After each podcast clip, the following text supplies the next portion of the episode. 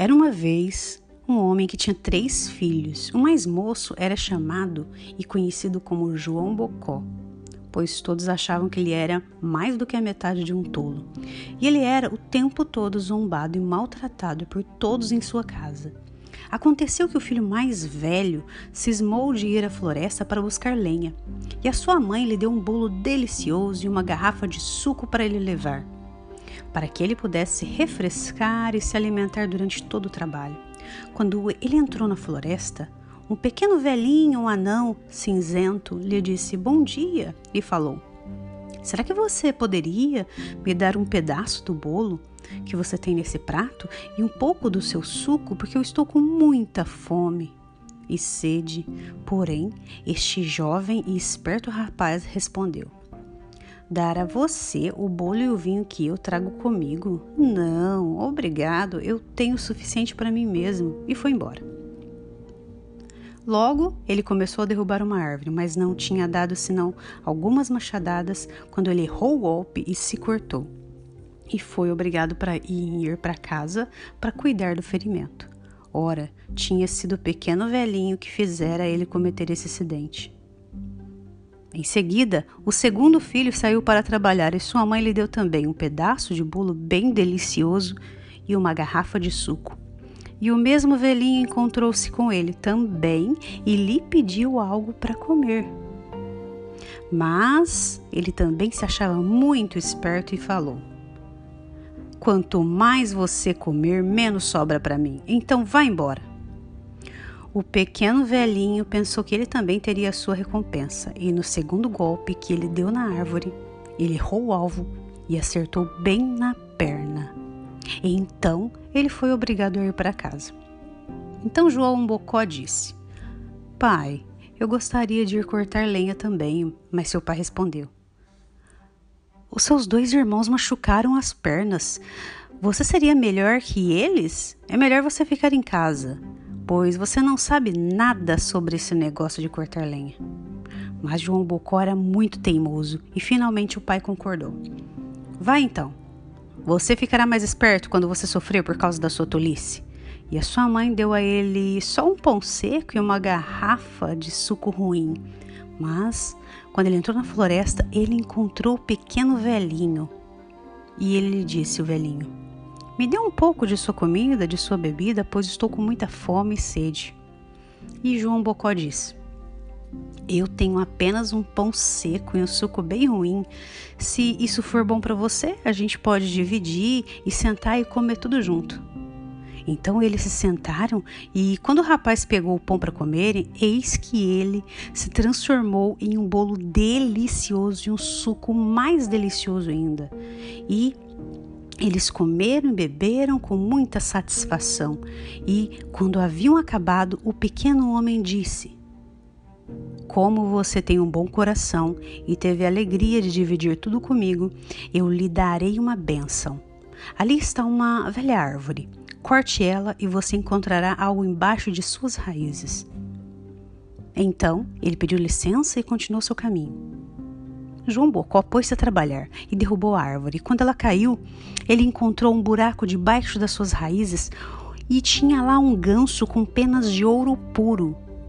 Ele pegou o ganso e foi em direção a uma pequena estalagem à beira do caminho, onde ele pensou em dormir durante a noite antes de retornar para casa.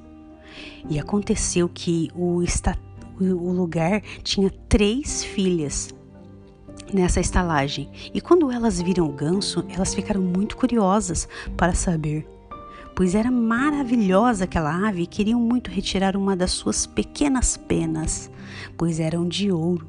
E disse a filha mais velha: Eu quero, eu vou conseguir uma pena. Então ela foi até lá onde estava o João e quando ele estava dormindo, ela segurou a pena do ganso.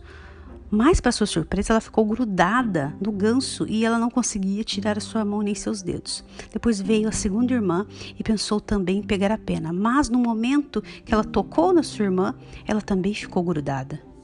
Finalmente veio a terceira irmã e ela também queria uma pena, mas as duas outras gritaram: Não se afaste, se afaste.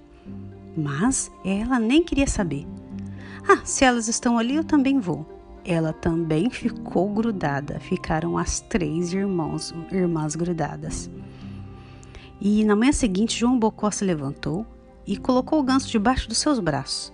Ele nem percebeu que tinha três garotas, mas saiu com elas penduradas bem atrás dele. Então, toda vez que ele corria, elas tinham que correr. Toda vez que ele virava, elas tinham que virar, tão rápido quanto suas pernas pudessem correr. No meio do campo, um pastor os encontrou e, quando ele viu o cortejo, ele disse: Vocês não têm vergonha de si mesmas, suas garotas atrevidas, correr atrás de um jovem desse jeito? Pelos campos? Que comportamento é esse? então, ele pegou a jovem mais nova, que estava atrás, pela mão para ir embora.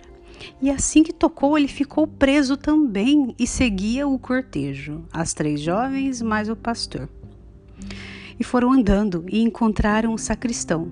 Quando ele viu o seu pastor pelo caminho atrás dessas três jovens correndo, ele ficou estranhamente espantado e disse: Calma aí, senhor reverendíssimo, para onde vais com tanta pressa? Tenho batizado hoje. Daí ele correu atrás e tocou sua roupa, e eis que todos eles ficaram grudados também. Enquanto os cinco estavam assim marchando rapidamente um atrás do outro, eles encontraram mais dois camponeses que vinham do telhado com suas enxadas. O pastor gritou com toda a sua força para que eles o ajudassem. Porém, mal eles tocaram a mão no pastor, quando também ficaram na fila. E aquela fila ficou gigantesca e todos ficaram atrás do João e do seu ganso. Ora, João pensou que ele gostaria de fazer um pequeno passeio antes de ir para casa. Então, ele e seus acompanhantes o seguiram até que finalmente chegaram numa cidade onde havia um rei que tinha somente uma filha. Essa princesa era pessoa tão séria e tão mal-humorada que ninguém conseguia fazê-la rir.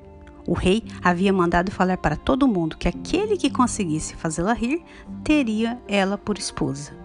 Quando o jovem, o João Bocó, chegou e soube disso, ele foi até ela, com o seu ganso e todos os seus acompanhantes.